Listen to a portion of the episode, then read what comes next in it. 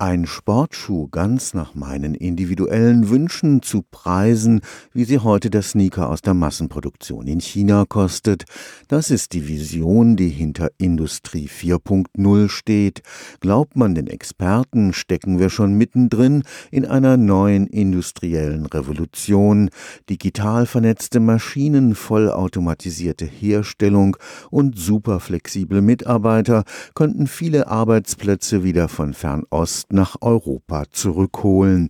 Das ist das Fazit einer umfassenden Studie, an der das Karlsruher Institut für Technologie beteiligt war. Damit das funktioniert, müssen die Einsparpotenziale durch die Digitalisierung konsequent genutzt werden. Wie geht das? Wie kann das so günstig funktionieren? Das soll eben nicht zulasten, dass irgendwelche Minimallöhne bezahlt werden, sondern dass ich ein System habe, was effizient aufeinander abgestimmt ist. Und das kann nicht nur in einer Fabrik funktionieren, weil das haben wir bis jetzt heute schon effizient gescheitert. Was wir oft heute noch haben, ist ganz viel Verschwendung zwischen den Fabriken. Dann liegt es ein paar Wochen im Schiff rum etc.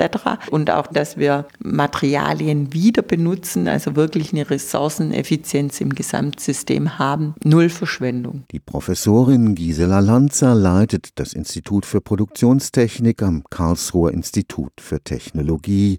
Gemeinsam mit Kollegen der Universität Leipzig und der Deutschen Akademie der Technikwissenschaften hat sie untersucht, wie eine hochindividualisierte Produktion mit gleichzeitiger Nullverschwendung aufgebaut werden kann. Welche Leitplanken würden uns jetzt helfen, dorthin zu kommen? Zum Beispiel, dass der Mensch dann auch wandlungsfähig, veränderungsbereit sein muss und da dazu braucht er zum Beispiel auch Assistenzsysteme, dass er befähigt wird, das System zu verstehen, zu verstehen, warum er jetzt plötzlich von der Maschine A, von der Fressmaschine zur Nähmaschine wechseln muss. Für die Realisierung von Industrie 4.0 muss die Bereitschaft zur radikalen Veränderung zum Bestandteil der Unternehmenskultur werden. Jetzt muss man das natürlich weiterdenken, dass wir heute von einem relativ wandlungshemmenden System ausgehen. Also wenn ich Zahnräder produziere, dann produziere ich Zahnräder, große und kleine, vielleicht auch andere metallische Produkte, aber ich bin nicht in der Lage,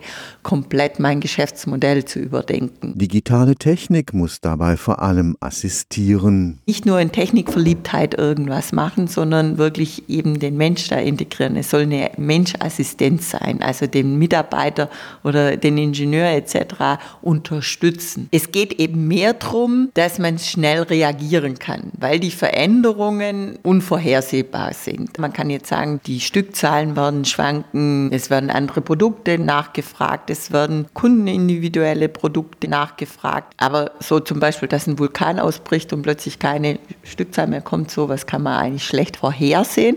Aber man muss ein System schaffen, was dann ganz schnell reagieren kann. Stefan Fuchs, Karlsruher Institut für Technologie